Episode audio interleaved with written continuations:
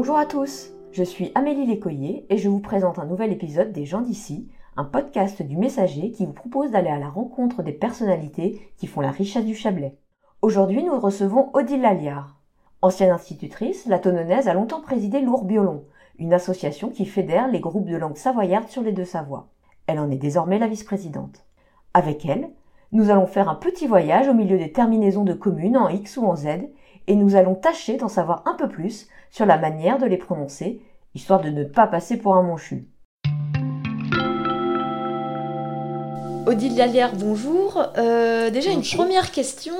Sur quelle zone géographique retrouve-t-on principalement ces terminaisons très spécifiques en OZ, AZ, EX euh, pour moi, ça correspond à la zone du franco-provençal pour nos pays de Savoie. Et ça déborde aussi sur euh, la Suisse romande voisine, sur euh, le Val d'Ost, même quand on va vers le lac d'Aigbelette, de l'autre côté de, du tunnel de Chambéry. Et puis, on va même, on déborde un petit peu Bourgoin-Jailleux, euh, voilà. Euh, on va vers le, pays lyonnais, qui est aussi en zone franco-provençale, même s'il a peut-être perdu plus que nous encore le, patois. Et donc, quelle est la, grande règle, quelle est la règle de prononciation pour ces, terminaisons si spécifiques euh, à la Savoie, la Haute-Savoie? Alors, les linguistes, euh, pendant ces 30 dernières années, avec les patoisans, nous avons vu beaucoup de linguistes euh, défiler, s'intéressant euh, au patois savoyard, et qui sont des linguistes de formation. Et de plus en plus, ils s'accordent pour dire que c'est OS, AS et aussi EX était là pour traduire un son un peu avalé. Par exemple, si je vous dis je vais euh, à Marcla, on dit maintenant Marcla, qui est donc la zone au sortir de Tonon. Il est certain que ce AZ voulait certainement être une prononciation comme la langue franco-françale, Marcla. Donc on avalait un peu le A de la fin il ne doit pas être marqué comme on le marque en français. Et d'ailleurs, les, Français ont un gros défaut. Tous les journalistes, tout le monde vous dira euh, bambino, alors que c'est bambino. Donc, on, est comme la finale dans les mots italiens, on avale cette finale. Et donc, il y a une euh, histoire d'accent tonique. Voilà. Par exemple, tout le monde va vous dire la polenta. Le français vous dira la polenta. Et il n'y a pas longtemps qu'ils le connaissent d'ailleurs, mais enfin ils disent la polenta. C'est la polenta. La polente. Le A est tellement avalé qu'on en arrive à dire la polente. Donc on pense que les linguistes, les, surtout les scribes, avaient voulu euh, transcrire cette prononciation à moitié avalée. Et le Z ne se prononce pas, mais ça veut dire que c'est ce A avec une aspiration où on l'avale un peu. Enfin oui, c'est bien une aspiration. Oui, voilà. Marque là. Voilà. c'est peut-être pas le meilleur euh, euh, exemple. Euh, il y a un exemple qui est criant pour le Chablais, c'est chevenose. Et les Savoyards vont vous dire cheveno. Il est à peine dit le haut, à tel point que quand on écrit euh, du, on veut écrire du savoyard maintenant, nous les patoisans, pour qu'il soit prononcé comme il faut par nos, nos jeunes qui viennent au groupe, on écrit Schwen avec un E, pour qu'ils disent Schwen. Euh, Mais c'est Schweno.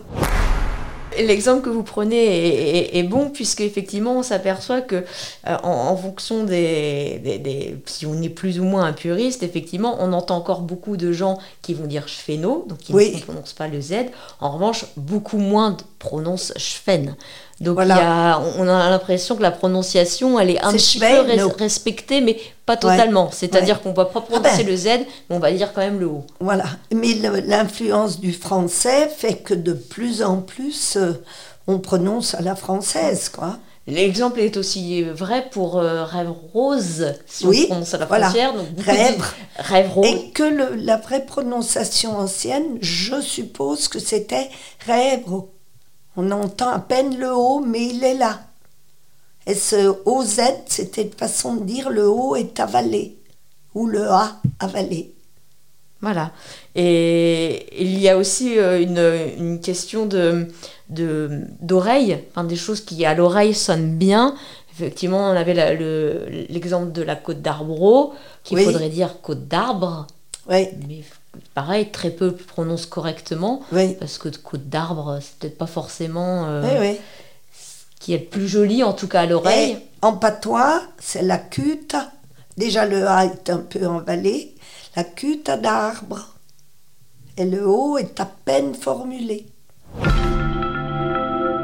je, je reprends toujours les- des exemples aussi qui ont été un peu perdus, euh, comme dans, alors pour qui- ce qui concerne le Chablais Bernex, que on n'entend plus que Bernex et jamais Bernay, alors dire oui. Bernay. Et on pourrait prendre l'exemple aussi de, de Gex.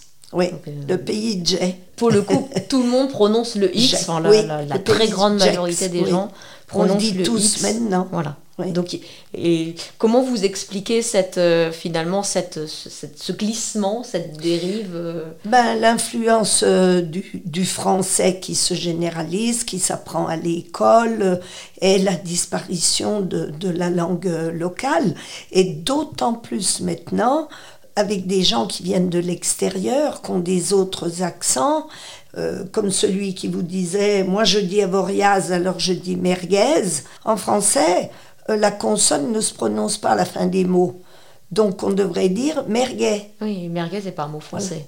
Voilà, c'est pas un mot français. Donc on l'adopte comme il est Voilà. dans son pays d'origine.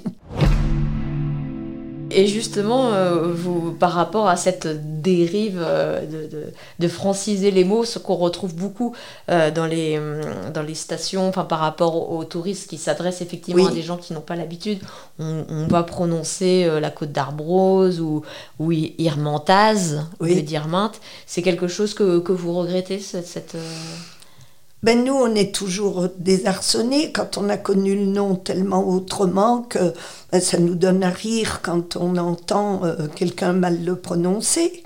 Alors le meilleur exemple que je peux vous donner, et je l'ai vécu dans l'office du tourisme de Tonon, c'est que la jeune qui était pourtant du pays renseignait un touriste lui expliquait, vous prenez la route de Bons en Chablais.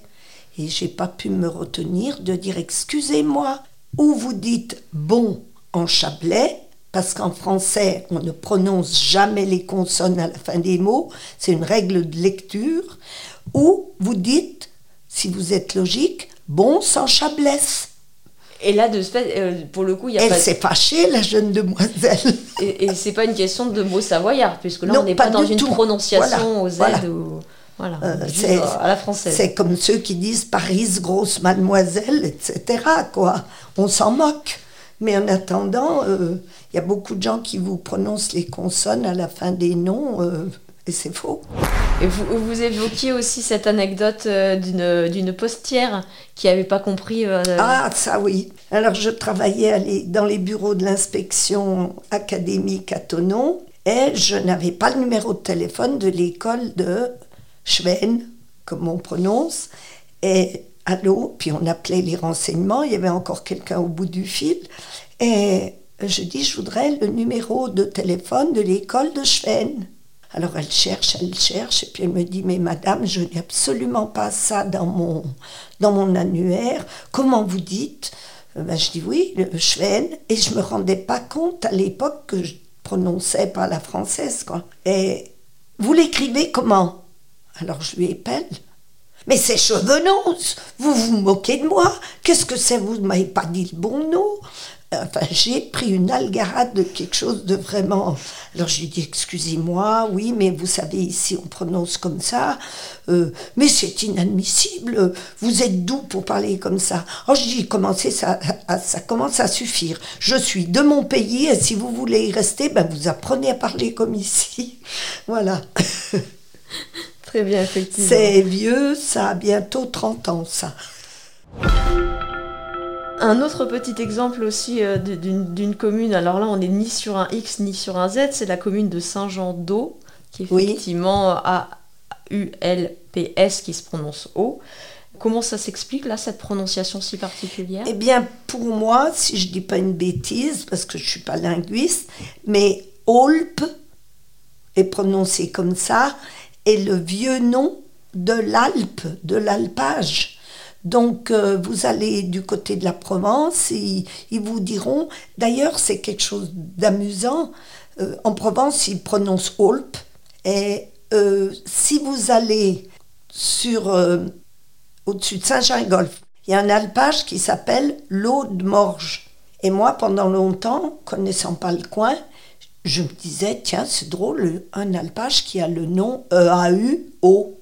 Et puis, en fait, c'est la prononciation, en fait, c'est l'alpage. Et il prononce O comme ça, donc c'est l'ancienne prononciation de l'Alpe, de l'alpage. Mais l'histoire dit pas pourquoi le A-U-L-P-S se prononce O, tout simplement. O, oui. Ben, je pense que c'est cette euh, habitude française d'avaler les consonnes, euh, de ne pas dire les consonnes. Donc, un bon français qui sait lire, donc on dit ni le L, ni le P, ni le Ni le L, ni le P. Après, c'est quelqu'un de ou qui l'a d'habitude, ou qui sait que le vieux mot Alpe, c'est Olpe. D'accord. Voilà. Bien, ben merci beaucoup Odile Laliard. Eh ben, merci à vous de parler notre langue. Avec plaisir.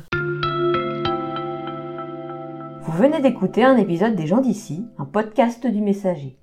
Découvrez une nouvelle personnalité tous les 15 jours et retrouvez quotidiennement toute l'actualité locale sur notre site lemessager.fr.